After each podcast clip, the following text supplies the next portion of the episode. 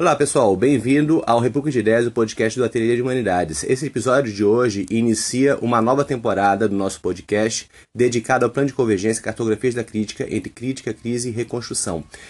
Ele nasceu de um projeto iniciado em 2017 e que fechou seu primeiro ciclo em 2019 com a publicação pelo Ateliê de Humanidades Editorial do livro Cartografias da Crítica, Balanços, Perspectivas e Textos. Ele é coordenado por mim, André Manelli, e também por Alberto Luiz Cordeiro de Farias, tendo por co-coordenador Felipe Maia, professor da Universidade Federal de Juiz de Fora. Tem também a colaboração de Paulo Henrique Martins, professor da Universidade Federal de Pernambuco. Nesse episódio de hoje, nós vamos falar um pouco sobre o contexto de surgimento do projeto, quais são os problemas que o norteiam e, a partir disso, vamos trazer um diagnóstico, um esboço diagnóstico sobre o estado da crítica no tempo presente e também sobre as nossas dificuldades de pensar as crises do nosso tempo. Depois disso, vamos falar um pouquinho sobre os fins da crítica e sobre, afinal, o que é fazer teoria crítica. A pergunta que nos norteia é esta: não apenas o que é crítica, mas também o que é de crítico com a teoria crítica. Desejo um bom episódio a todos. Por favor, ajude a difundir o República de Ideias. Dê uma curtida aí no armazenador de podcast que você está utilizando e visite nosso site ateliêdehumanidade.com e nos siga em todas as nossas redes. Um abraço e bom episódio.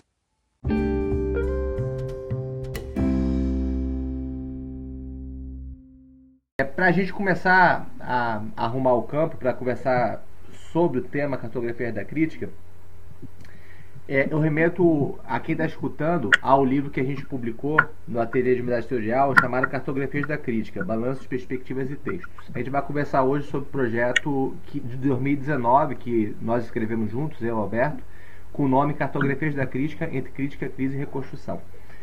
Alberto, para o pessoal começar a entender o que, que é esse projeto, vamos conversar sobre a nossa fenomenologia da crítica, ou seja, a nossa análise do estado da arte da crítica no mundo contemporâneo. Quais são as facetas desse quais são quais são as facetas que se desenham né, nesse estado da arte do pensamento crítico ou da atividade crítica no nosso tempo? Bom, eu acho importante, André, primeiro situar ou tentar situar a problemática geral de que a gente parte no, no projeto Cartografias da Crítica. Quem tiver acesso ao livro vai ver que nos primeiros capítulos dele há uma preocupação é, muito grande na formulação de um problema, de uma problemática, que é muito ampla em seu, em seu escopo, vamos dizer assim, disciplinar, mas também na, na, no seu escopo temporal, porque é, é um projeto de pesquisa inter, transdisciplinar, tem questões aí muito relacionadas à filosofia, à sociologia, à história, é, a, a, filosofia política, a sociologia política, enfim. Uhum. Mas, mas tem também questões que são pertinentes, vamos dizer assim, a longa duração. Então a gente está preocupado com, com a questão da crítica e da crise num, num arco temporal, histórico-temporal muito amplo. É, o Cartografia da Crítica surge nesse sentido no interior do, do, do grupo de pesquisa, o Sociofilo, né? É, preocupado em pensar o que na época nós formulamos como as limitações, os fundamentos e as potencialidades da crítica, ou da teoria crítica, no momento em que ela vem sendo cada vez mais questionada. Uhum. É, ao longo do projeto, muitas questões surgiram, muitas outras questões surgiram para além da investigação sobre os limites, as potencialidades e os fundamentos da crítica, da teoria crítica, de forma que o escopo dos problemas se renovaram, para não dizer se ampliaram. Né? É, o projeto se foi em 2017, né? O primeiro projeto. Exatamente. E agora está em 2019 numa segunda fase. Numa segunda fase do projeto.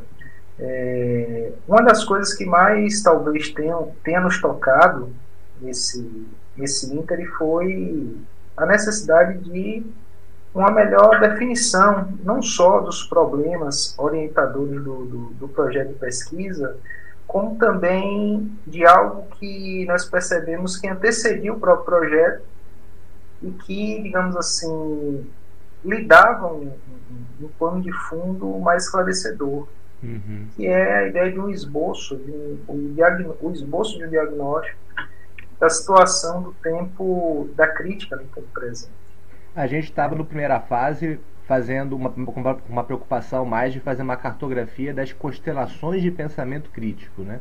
A gente estava fazendo um mapeamento de autores, de diversas é, diversas constelações diferentes de pensamento crítico, uma vertente francesa, uma vertente alemã, o pensamento crítico pós-colonial, mapeamento de temas e problemas. Na segunda fase, teve mais consciência de que todo aquele esforço que a gente está na primeira fase dizia respeito a um diagnóstico do tempo presente que a gente tinha de forma intuitiva e que agora a gente tem mais explicitado. É, eu acho que de uma forma geral, o que a gente percebeu é, nesse movimento arqueológico, o, talvez cartográfico do, da primeira fase do projeto, foi que duas posições se, se debatem ou se debatiam quando se trata de quando se trata da discussão sobre crítica e teoria crítica no século XX. No século XXI, a que seria uma posição mais dogmática, conservadora, aquela que acredita que uma saída para a situação atual de crise da crítica, de crise da teoria crítica, residiria fundamentalmente, ou talvez até exclusivamente, numa, num retorno aos primeiros teóricos críticos, e aí eu penso, a gente pensa na filosofia do Marx, na sociologia do Marx, mas também da primeira geração da escola de Frankfurt.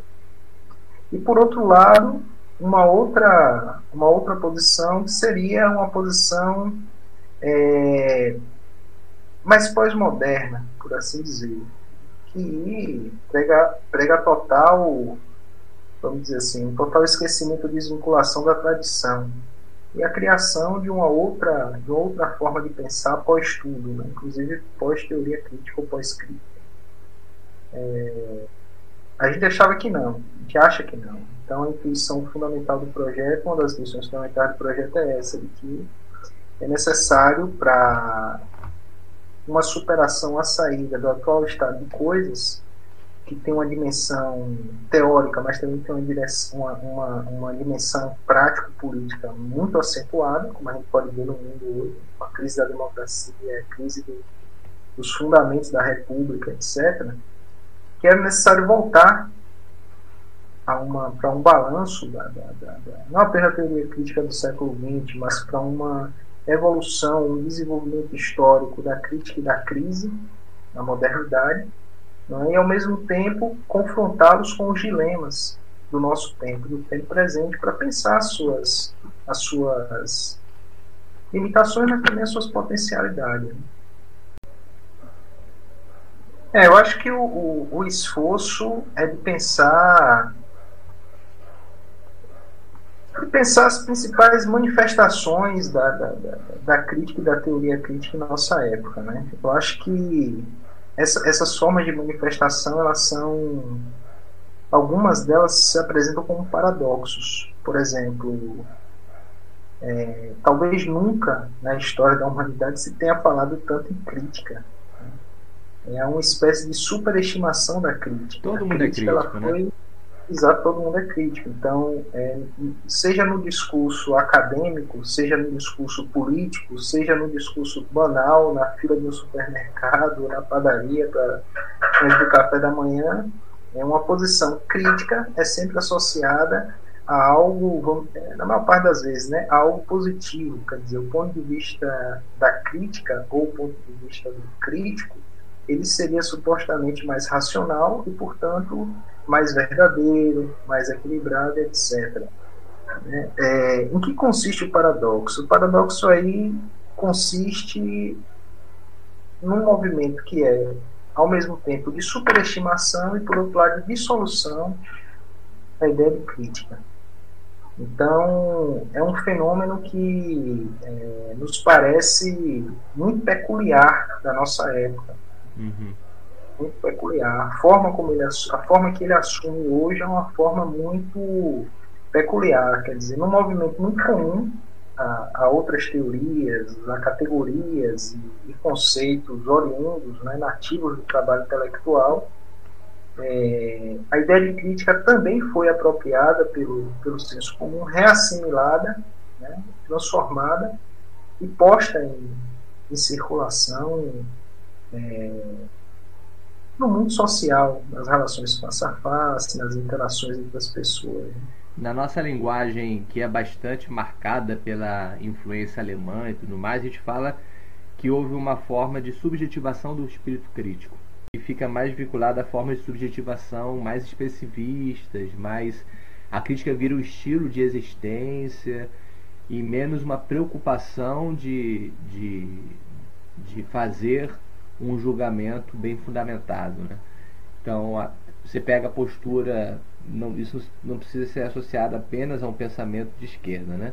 É, de direita também. Tem militâncias que, de direita, conservadoras, que também têm uma postura de crítica, uma postura de, de contestação que é, é de alguém que é crítico, só que não está preocupado em formular racionalmente a atividade crítica, mas apenas de ter uma postura, um estilo de existência, uma forma de se colocar como cidadão ou como pessoa inteligente, como alguém que tem algo a dizer no mundo. É, vamos, vamos tentar manter aí uma, uma linearidade, né, com, com, com o tópico que a gente estava discutindo. Eu acho que a primeira coisa é que não há nenhum problema com, com movimentos como esse, quer dizer, é, a psicanálise ao longo da história de Freud até hoje, ela teve vários de seus conceitos, várias de suas noções e até mesmo algumas teorias é, apropriadas pelo, pelo, pelas pessoas em geral, postas em circulação, vamos dizer assim, é, no mercado de representação, de representações sociais comuns. E não há, é, de uma forma geral, nenhuma perda. Nenhuma perda nisso. É, não há nenhum problema com isso. Esse movimento ele, ele apenas lança alguns desafios para o trabalho teórico, para a reflexão, para o trabalho intelectual. É, no caso da crítica ou da teoria crítica, o risco que, que ela corre é o de ver dissolvida a sua especificidade. A crítica ela nunca foi apenas um substantivo e ela não nunca foi também apenas um conceito. Né? É, a gente tem tentado pensar no interior do cartografias a ideia de crítica como um programa um programa que pautou, de certa forma ainda pauta, toda uma época, toda uma época histórica. Então, o alto grau de, de, de consideração da crítica, né, a sua, vamos dizer assim, a sua superestimação, na medida em que leva ao risco da sua dissolução, é um problema. A crítica ela perde um pouco a sua, a sua especificidade é, tanto como método quanto como perspectiva de mundo. Então, daí vem a necessidade para a gente determiná-la no sentido filosófico do termo, delimitar suas fronteiras, distinguir as suas, as suas qualidades. É, essa, esse seria, essa seria a primeira, um primeiro ponto, né, um primeiro elemento que nós consideramos para a elaboração de um esboço e aí esboço bem, bem destacado de diagnóstico da crítica no tempo presente. Né? Porque é apenas um esforço que é necessariamente coletivo, não é individual. É... E qual é segunda, o segundo aspecto? Tá, é, além disso, né, há uma espécie de hiperbolização da crise né, e a sua deflação teórica.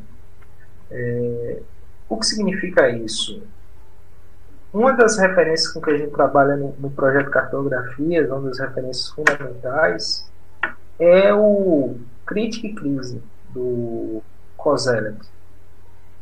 É, esse livro ele é uma, uma referência quase incontornável e, e, um lugar comum nos estudos sobre crítica e sobre crise, seja na, na, na, na sociologia, seja na história, seja na filosofia.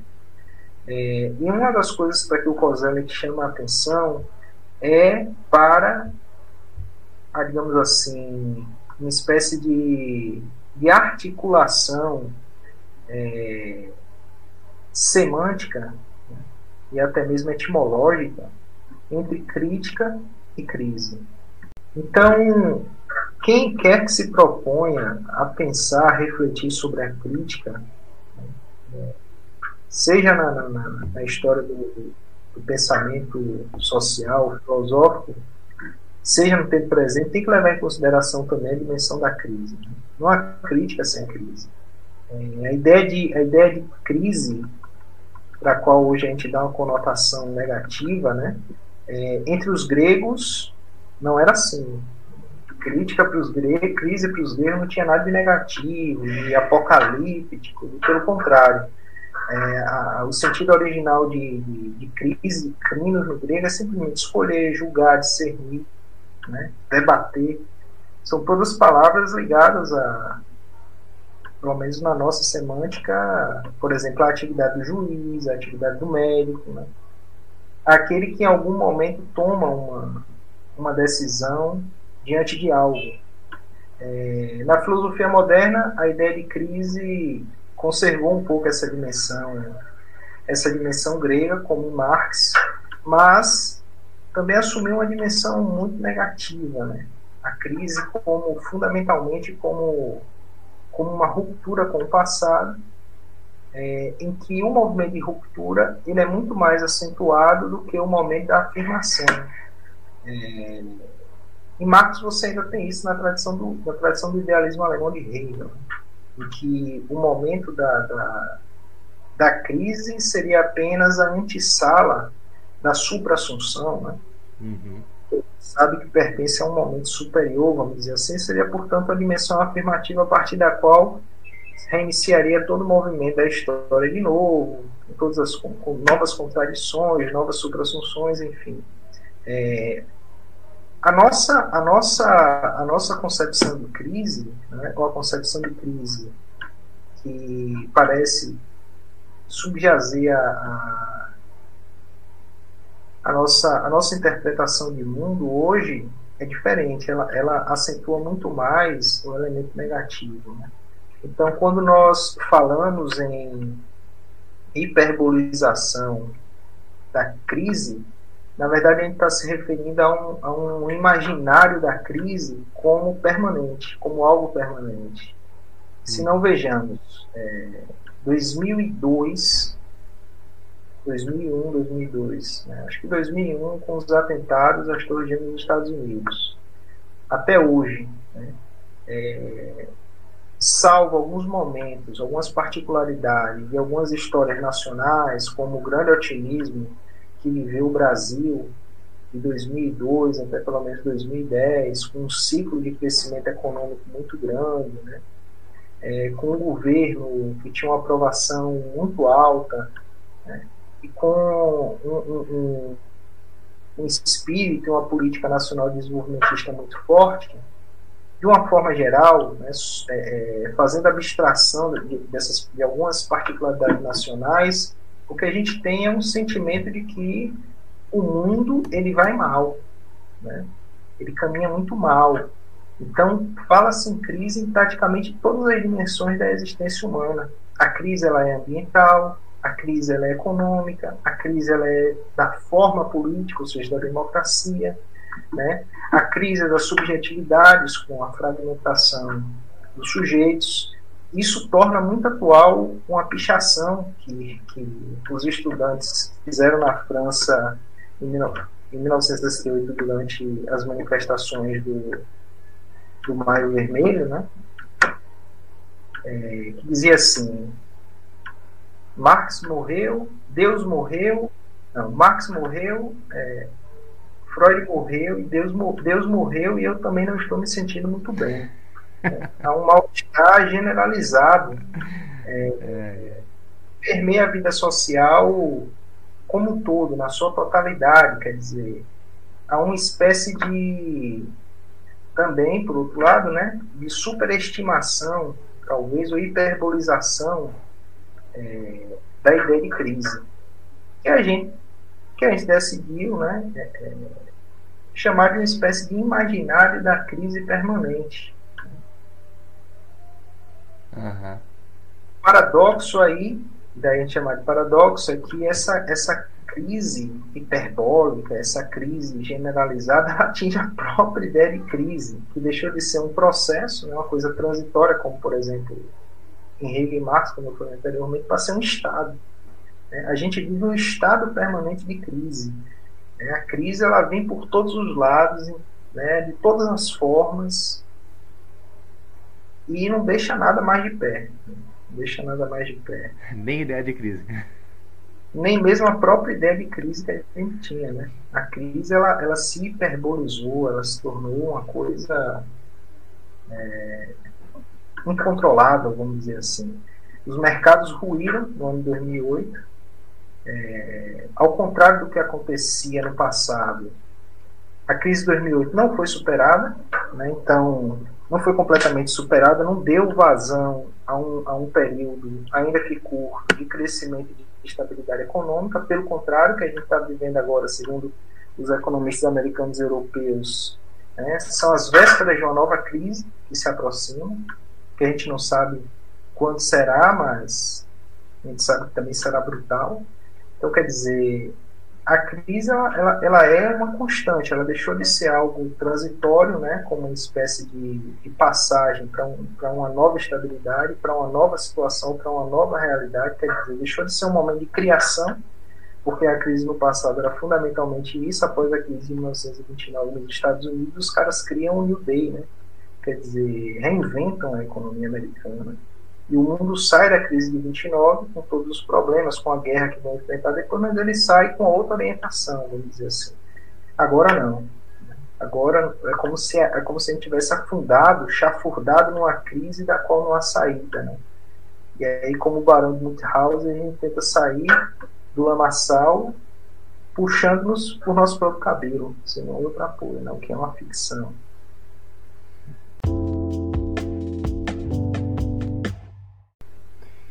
E qual é o terceiro traço desse, desse momento que a, gente, que a gente tem, que eu acho que é mais difícil da, da pessoa compreender, né, que seria essa dissociação entre crítica e crise? Pois é, é, a crise, ela, a crise, à medida em que ela, em que ela se hiperboliza, né, isso é ao mesmo tempo uma causa né, e uma consequência de algo maior. E a hipótese com que a gente trabalha é a hipótese de que há uma dissociação entre crítica e crise. Né? É, e isso é, é, é uma coisa realmente idiosincrática, singular. Né? As crises deixaram de ser como no passado, é, deixaram de se associar como no passado a uma situação crítica. Né? Quer dizer, a gente não consegue mais entender as crises, a gente não consegue mais pensá-las. Então, por exemplo, se a gente, se a gente, se a gente pensa a teoria social clássica no século XIX, se a gente pensa, por exemplo, a teoria social marxiana, a gente vê que o Marx não apenas esboçou com alguma originalidade, com algum sucesso, um diagnóstico do capitalismo de sua época, como ele inclusive conseguiu prever ou antecipar certas tendências desse próprio capitalismo. Hoje em dia a gente não consegue mais. É, a hipótese de que a gente parte do projeto, uma das hipóteses desse diagnóstico da crítica e da crise no tempo presente é de que há uma dissociação entre ambas.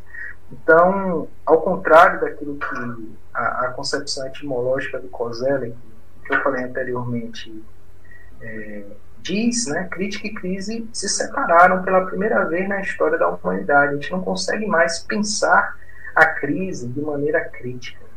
E isso é algo, é algo muito sério. É, de certa forma, é, há uma autonomização de ambas, há um processo de autonomização de ambas. Acaba sendo, então, uma crise no âmbito do pensamento, mas é, alguns falariam de uma derrota do pensamento, ou pelo menos uma crise epistêmica. Né? É a dificuldade que nós temos de pensar o próprio tempo presente, tanto teorizar a, a, a crise quanto também criticar os processos que desencadeiam, a desencadeiam, quanto também de pensar as formas de transformar, né, o caminho da praxis. Seria isso? Também, também é isso. É, a ideia de. Vamos, se a gente volta, por exemplo, para a discussão semântica, né? Hum. Que ambas saíram da ideia de crime, né, de escolher, separar, distinguir, discernir, etc. É, e, portanto, de que ambas, crítica e crise, elas nascem juntas, né? A experiência que a gente teve, a experiência intelectual, é de que até hoje a crítica sempre instanciou a crise. Esse, esse, talvez, essa talvez seja uma característica não exclusiva, mas. É, é Pelo menos do pensamento ocidental, né? É, muito singular do mundo ocidental. No seguinte sentido, todo momento de crise tinha sido, até, até pouco tempo atrás, acompanhado por um momento de, de crítica. Né? É, a crítica sempre conservava, em, em, primeiro lugar, um sentido histórico de comparação. Né? O crítico era aquele que, é, para lembrar a imagem do, do, do, quadro, né, o, do anjo que olha para trás, que o Walter Benjamin cita, Angelus Novus, né, uhum. é, ele sempre está olhando para trás, de certa forma. Né? É uma, havia uma dimensão histórica na ideia de crítica muito forte. Muito forte. É, o que parece haver hoje é uma dissociação cada vez maior uma tendência entre crítica e crise. E a gente analisa e isso gente... no ponto de vista de uma mudança de regime de historicidade. Não é isso? A gente cita, trabalha com François Artog, trabalha com Hannah Arendt, poderia ter trazido também alguma coisa sobre Marcelo Gaucher e outros autores. Uma, uma, uma das chaves, então, de interpretação desse processo estaria em relação à nossa relação com passado, presente e futuro. Ou, melhor ainda, com o fato da gente é, ter desconectado esses elos que tornavam possível um processo de reflexão é, crítico? Então, um, um, um, dos pontos do Cartografias da Crítica, André, é justamente entender é, ou dar conta desses fenômenos, que são fenômenos espirituais muito amplos, mas que são também é, é facilmente constatáveis. Né? É, uma das formas de, de, explicar isso, e é um dos caminhos que a gente tenta seguir, é pela compreensão de uma mudança no regime de historicidade nossa época, né? ou seja, contemporaneamente. É, e aí é uma categoria que a gente retira da obra do historiador, eu acho que francês, o François Hartog, né? que, que, que utiliza a ideia de regime de historicidade para designar formas de experiência do tempo. Quer dizer, ao que parece, houve, e aí é a nossa hipótese, uma transformação na experiência do tempo histórico que está por trás dessa dissociação entre crítica e crise. Né? É, a tese do Hartog, fundamentalmente, é de que, no decorrer do século XX, houve uma progressiva cisão com um regime de historicidade que vigorou no mundo ocidental, pelo menos até ali a, a Primeira ou Segunda Guerra Mundial, com a, a configuração de um regime presentista de historicidade, quer dizer, o homem, o homem do século XX, talvez do século XXI, ele é um homem que vive sobretudo no presente. O presente, um presente deslocado do passado, porque o homem perde essa consciência do tempo histórico, ele não sabe é, de onde ele veio, mas também ele perde uma dimensão do futuro. É, quando a gente, quando a gente, quando a gente olha o mundo hoje, né, o abismo, o homem hoje, o, o homem do, do, do, mundo de hoje, o homem ocidental, ele está parado diante de um abismo, olhando para o abismo. Né, ele não consegue enxergar para além desse abismo. Fala-se o tempo todo em crise da democracia, livros e livros enchem prateleiras de livrarias mundo afora. Né? A crise da democracia, a crise da democracia. No passado, é, diante de uma situação como essa, era muito comum que se pensasse nas utopias, quer dizer, o que é a, a utopia, né? É um não lugar, é aquilo que vai ser inventado, é uma saída para uma crise, né? A gente perdeu essa capacidade de pensar o futuro. Há uma dissociação entre passado, presente e futuro. A gente não consegue pensar para além das limitações do tempo presente, para além das situações de crise. Uhum. Né? E isso daí se associa ao fato da gente ter um projeto que é marcadamente histórico, né? Ou seja, a gente tem uma consciência histórica que nos norteia, né, que envolve um trabalho de história dos conceitos, de reconstrução semântica de significantes, de significados associados a termos e conceitos que acabam é, se perdendo ao longo da, da, trajetória. Então tem algo de uma restauração no âmbito conceitual, né, que é um trabalho historiográfico. Isso não deixa de ser uma reação à tendência presentista do nosso tempo. A gente também está é, todo, a todo momento propondo investigações históricas, é, histórico-sistemáticas, que consigam trazer uma luz sobre o nosso tempo. Né? Nosso projeto do Cartografia da Crise se associa com outros projetos do ateliê, outros planos de convergência que têm essa veia histórica, o Brasiliano, o Mudações de Democracia e tudo mais. E é, essa questão também se associa ao último aspecto que a gente traz da fenomenologia da crítica, que é a questão dos fins da crítica, né? que seria aquele da orientação da crítica né, para determinada perspectiva normativa, né, onde existe uma família semântica, uma constelação semântica em torno do qual o pensamento crítico sempre oscilou. Né, tem de autenticidade, autodeterminação, autonomia, emancipação. É, isso daí informava um pensamento heterotópico ou utópico, ou para aqueles que rejeitavam a dimensão utópica do pensamento, falavam de crítica imanente, crítica quase transcendental. Fala um pouquinho dessa casa aí, desse, desse contexto contemporâneo em que a gente tem dificuldades também de conseguir esclarecer quais são os fins da teoria crítica, né? que envolve também uma reconstrução desses fins ao longo da história do pensamento crítico. É, eu acho que a, a, essa, essa condição presentista, ela, ela tem algumas consequências de longo prazo. Né? É, quase que uma, é quase que uma prisão. Grande parte da incapacidade de ler ou de interpretar a crise do tempo presente se deve a isso. O homem ele não consegue mais, vamos dizer assim, apreender em pensamento, conceitualmente, categorialmente, o mundo que cada vez mais lhe escapa cada vez mais se distancia, cada vez mais se é, autonomiza. É, a questão dos fins da crítica tem uma dimensão normativa muito forte, é, remete a uma outra dimensão, é que é essa dimensão normativa. Se a gente for pensar na história da, da, da, da mal chamada modernidade ocidental, você tem duas tendências. Né? Uma tendência é a tendência para autonomia, autonomia entendida como capacidade de dar-se, né, para usar as palavras de Kant, os seus próprios fins. É, essa ideia de autonomia ela se bifurca no século XIX em dois sentidos. Um é, é, é a, a, chamada filosofia da autenticidade, cujo talvez maior representante tenha sido, naquele período, o Kierkegaard. Né? Kierkegaard, a busca Schiller uma... também, né? Eu acho que os dois representantes principais são o Kierkegaard e o Schiller, uhum. né? O Schiller. Sim, pode ser. O Kierkegaard, talvez por estar mais próximo da filosofia do século XX em termos, de, em termos temporais, talvez tenha exercido uhum. um, um, impacto maior. É, de toda forma, ali também surge uma segunda bifurcação, que é a ideia da emancipação humana. Né? A, filosofia, a filosofia marxiana talvez seja a maior expressão disso.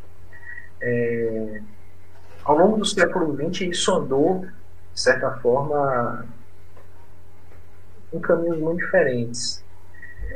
E agora, no século XXI, o final do século XXI, as coisas se embaralharam um pouco. Né? É, o Adorno, por exemplo, o Theodor Adorno, o, o, o filósofo frankfurtiano, ele, ele, ele, ele tem um texto que é justamente sobre o que ele chama de o jargão da autenticidade em que ele contrapõe essa ideia de uma filosofia da autenticidade à perspectiva da emancipação, entendida como autodeterminação humana, é, mais próxima talvez da filosofia marxiana. Hoje em dia, é, no mundo contemporâneo, a gente vê uma, uma, espécie de confusão muito grande no que concerne a, a, a compreensão desses princípios até normativos como fins da teoria crítica. Né? Mas eu acho que você pode falar melhor que isso, até porque foi você que, que mais escreveu essa parte aí, entra uma questão de filosofia política que eu não domino muito. Uhum. É, eu acho que os pontos principais você chegou a abordar, né? É, nessa questão dos fins da crítica, a gente, é, como você bem disse, tem uma perspectiva né, vinculada à autonomia, que é a tradição kantiana de pensamento, né, que é dar as próprias normas, né, e você tem que às vezes vai para uma dimensão é, não necessariamente exclusivista, mas às vezes é exclusivista em termos de autonomia individual. Né? Isso daí a, a, a, tradição do liberalismo político ela se tornou normalmente representante disso. Eu falei norma, é, liberalismo político que não se confunde com liberalismo econômico necessariamente, muito menos com o neoliberalismo. Tem uma outra, mas tem uma outra via de, de, de reflexão, de concepção de, de autonomia que se confunde mais com a questão da emancipação, que é aquela que podemos situar no, no Rousseau, né? Que é a concepção de uma autonomia enquanto autodeterminação coletiva ou como emancipação do humano que passa pela auto, pelo autogoverno social, né? questão da vontade geral. É, além dessas duas perspectivas de conceitos normativos, que os melhores teóricos críticos veem como sendo complementares, né? Você pega os frankfurtianos, você pega um Horkheimer. O Horkheimer, quando fala do projeto de um Estado racional, quando ele fala do horizonte é, de um interesse emancipatório da teoria crítica, ele está falando que esse interesse emancipatório é ao mesmo tempo a efetivação de uma autonomia individual e de uma autodeterminação coletiva. As duas coisas andam juntos no pensamento é, da teoria crítica frankfurtiana, tradicional. É, mas tem uma outra linha que você acabou de falar sobre a, a, dimensão da autenticidade, que ela vem mais do romantismo alemão. Aí você pega Schiller, você pega Goethe, você vai para o Kierkegaard, que também tem isso, você também vai no Nietzsche, obviamente é o principal, eu acho que em termos de influência, né, para o bem ou para o mal do Nietzsche, boa parte do, do, das discussões de autenticidade, toda um campo de reflexão pós-moderno associado a isso, né, que cai em políticas de identidade, que tem aspectos bons e aspectos ruins, vem de Nietzsche, né, vem dessa perspectiva nietzschiana. E o que, que acontece contemporaneamente no nosso entender, né, que a gente chegou na escrita mais ou menos nesse caminho? Você tem um avanço muito grande de uma concepção de, é, de um fim baseado na autenticidade e, um, e uma espécie de recuo ou até esvaziamento das dimensões de autodeterminação coletiva e de autonomia individual, no sentido kantiano do termo. Né? É, ou seja, avança muito uma política, uma moral de autenticidade. Né? E isso, isso acaba repercutindo na própria teoria crítica, né? que sempre tinha um peso muito maior para a autodeterminação individual e coletiva. Isso respeita a transformações muito amplas no âmbito do mundo contemporâneo. Né? Você citou aquela frase muito engraçada lá de 68, né? é, Deus morreu, é, Marx morreu, sei que lá, tá, eu não estou passando muito bem. eu achei excelente essa frase, eu não lembrava dela. Você, é, no final do século XX, se acentua com um processo de desencantamento do mundo no sentido não pessimista do termo, mas no sentido do que o Marcelo Gaucher é, considera de, de desencantamento do mundo, que é uma saída da religião, né, que é uma um processo de esgotamento da estruturação religiosa e social. uma parte boa da crise normatividade hoje em dia diz respeito a esse processo mais amplo que a gente analisa em outros, em outros episódios. Né? O fato é, a gente, uma parte significativa da crise, da nossa possibilidade, tanto de fazer uma teoria da crise, quanto de pensar uma, de, quanto fazer uma teoria crítica, quanto também de pensar vias de transformação, diz respeito à crise da própria concepção do que, que são os fins da crítica. Não apenas do ponto de vista intelectual, mas também do ponto de vista das práticas sociais, né? do ponto de vista das experiências, das formas como os sujeitos também é, compreendem o social e compreendem esse mesmo social. Né? Esse avanço da autenticidade é um fenômeno de respeito também à indústria cultural contemporânea, de respeito às transformações do capitalismo, tudo isso que a gente acentua bastante no projeto. Né? é, mudança nas formas também de, de, de, de, construção do saber e de desconstrução do saber no mundo universitário, de respeito a dinâmicas intelectuais. Tem muitos traços que a gente vai aos poucos deslindando e amarrando no nosso, no nosso projeto.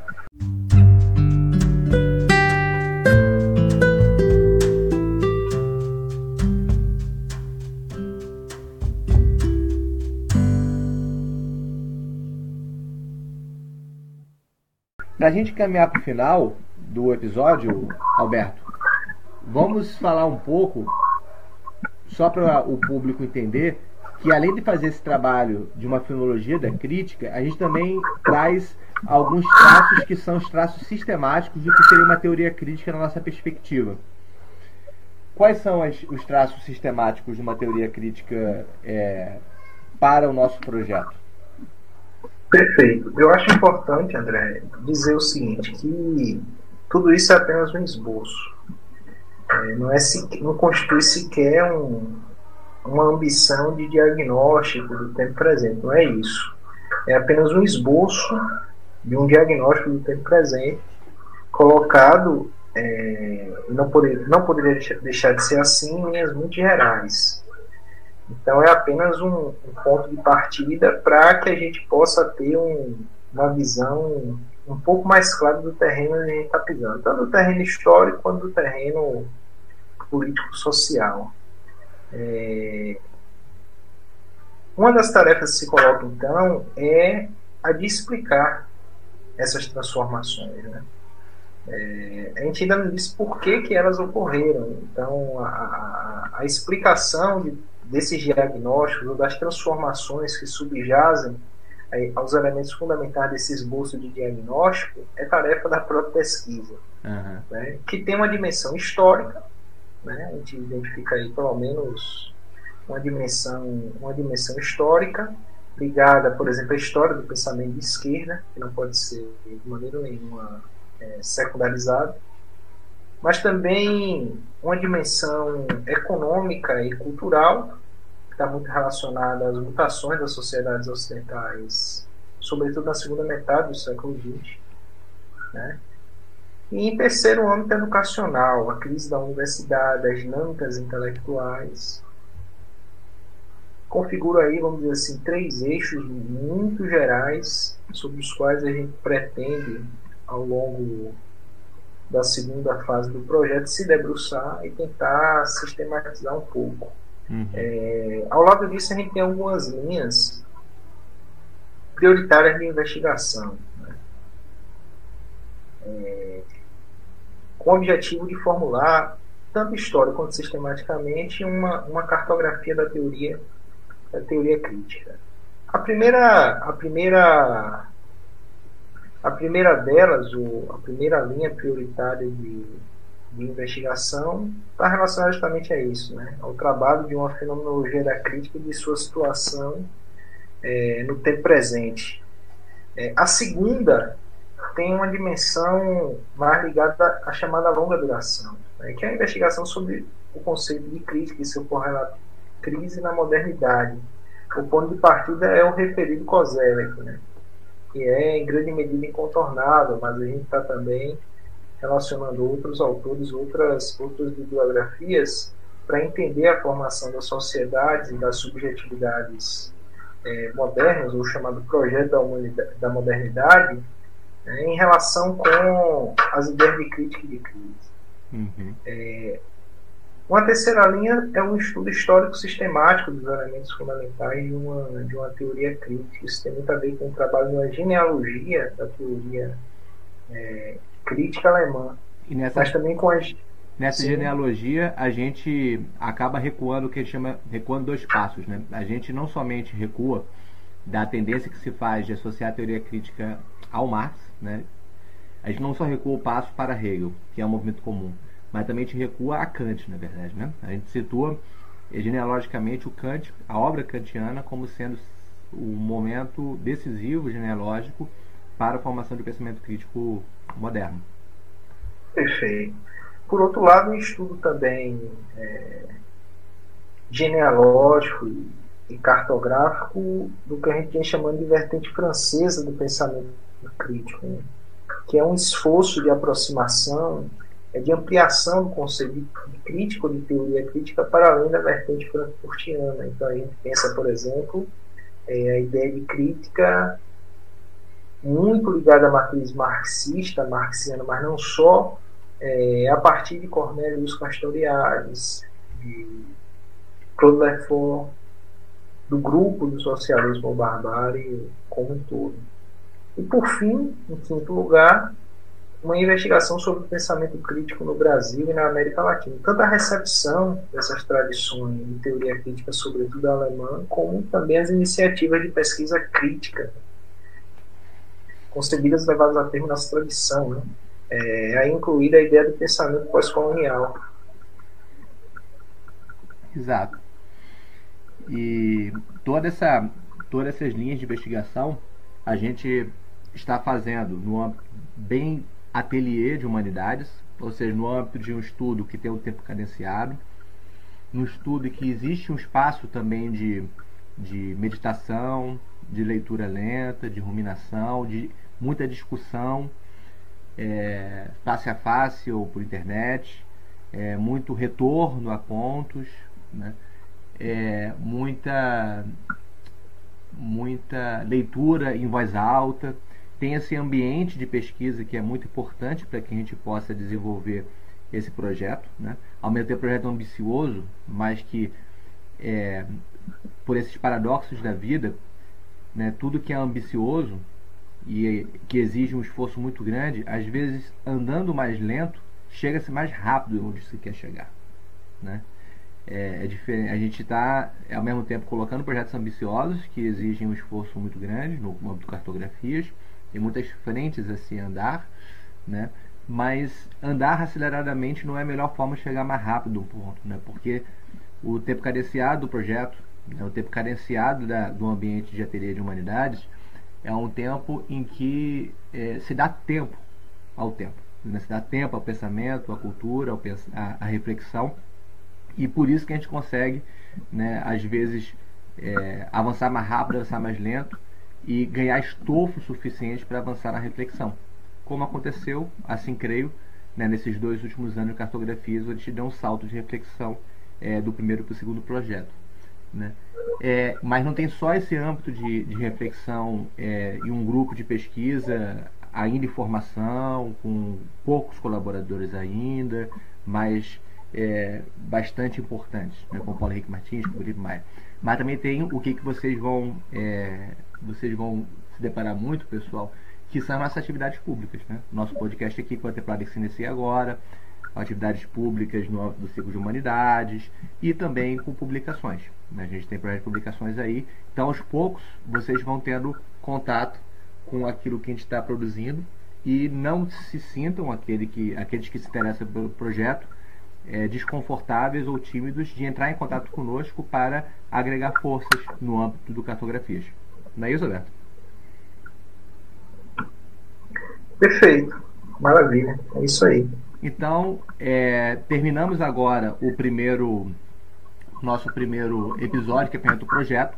No próximo episódio, a gente vai trabalhar um pouco mais a fundo o tema que passou por aqui hoje, que é todos críticos, nada crítica, refletir um pouco sobre a questão da crítica no mundo contemporâneo. E no seguinte, a gente vai pensar sobre crise. Tá bom? Um abraço, pessoal, e até mais.